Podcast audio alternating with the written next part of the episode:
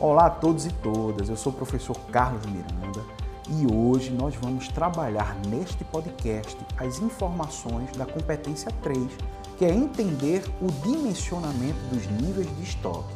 Porém, é importante que vocês estejam atentos na inscrição de vocês no canal do EducaPE lá no YouTube. Então procure o seu curso na lista, no nosso caso, curso de logística, mas também não se esqueça de avisar os seus colegas que nós também estamos lá no canal, no YouTube, no Educa PE. Então, o que é que nós vamos tratar nesta competência 3? Muito importante você ter chegado nessa fase, porque na competência 1 nós vimos basicamente os principais conceitos sobre estoque, a parte física, o tipo de estrutura que nós trabalhamos, níveis de serviço, então, essas informações todas na competência 1. A competência 2 já foi um avanço dessas informações. Né? Tratamos ali a metodologia de controle dos estoques, através do custo médio, através do PEPS, do EPS, vários cálculos que vão nos dar condições de dominar um processo de gestão de estoque. Na competência 3 não será muito diferente. Iremos aí aprofundar várias informações acerca do dimensionamento e da formulação dos níveis de estoque dentro da empresa.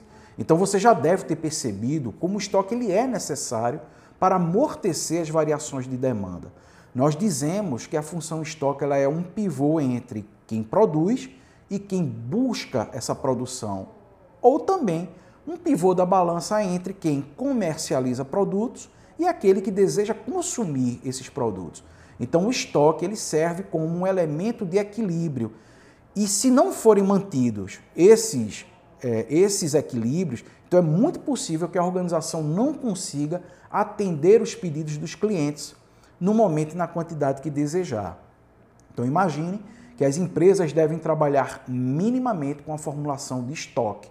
Então, se tem um estoque máximo da empresa, também deverá ter um, um estoque de segurança, um estoque mínimo formulado aí em percentuais correspondente à quantidade total de itens que deva garantir aí a possibilidade de, de atender um cliente é, num, num, determinado momento, não é? Num, num, pedido extra em que você já utilizou boa parte dos seus estoques, mas você mantém uma margem de segurança.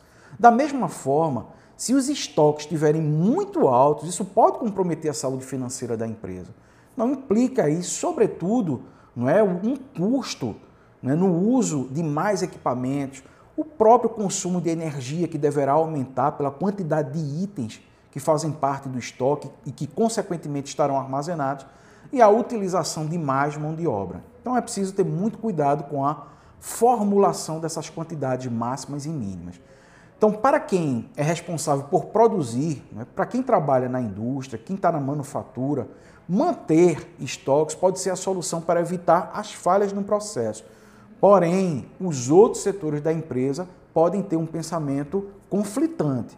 Né? Entenda que o pessoal da produção quer uma quantidade que nunca falte para produzir. Né? O pessoal do comercial também. Mas já o pessoal do financeiro fica muito alerta em relação a quantidades que são altas na formulação de estoque. Então, muito cuidado com isso. Buscar sempre manter o equilíbrio entre a função comercial, a produção e o pessoal financeiro. Pessoal de compras também, comprar sempre a quantidade necessária para que a empresa é, busque produzir com a quantidade específica, com aquele número que será de acordo com a produção. Espero que vocês tenham compreendido. Muito bom estar aqui com vocês e aguardamos vocês para o próximo encontro na competência 4, no próximo podcast. Um grande abraço e até a próxima.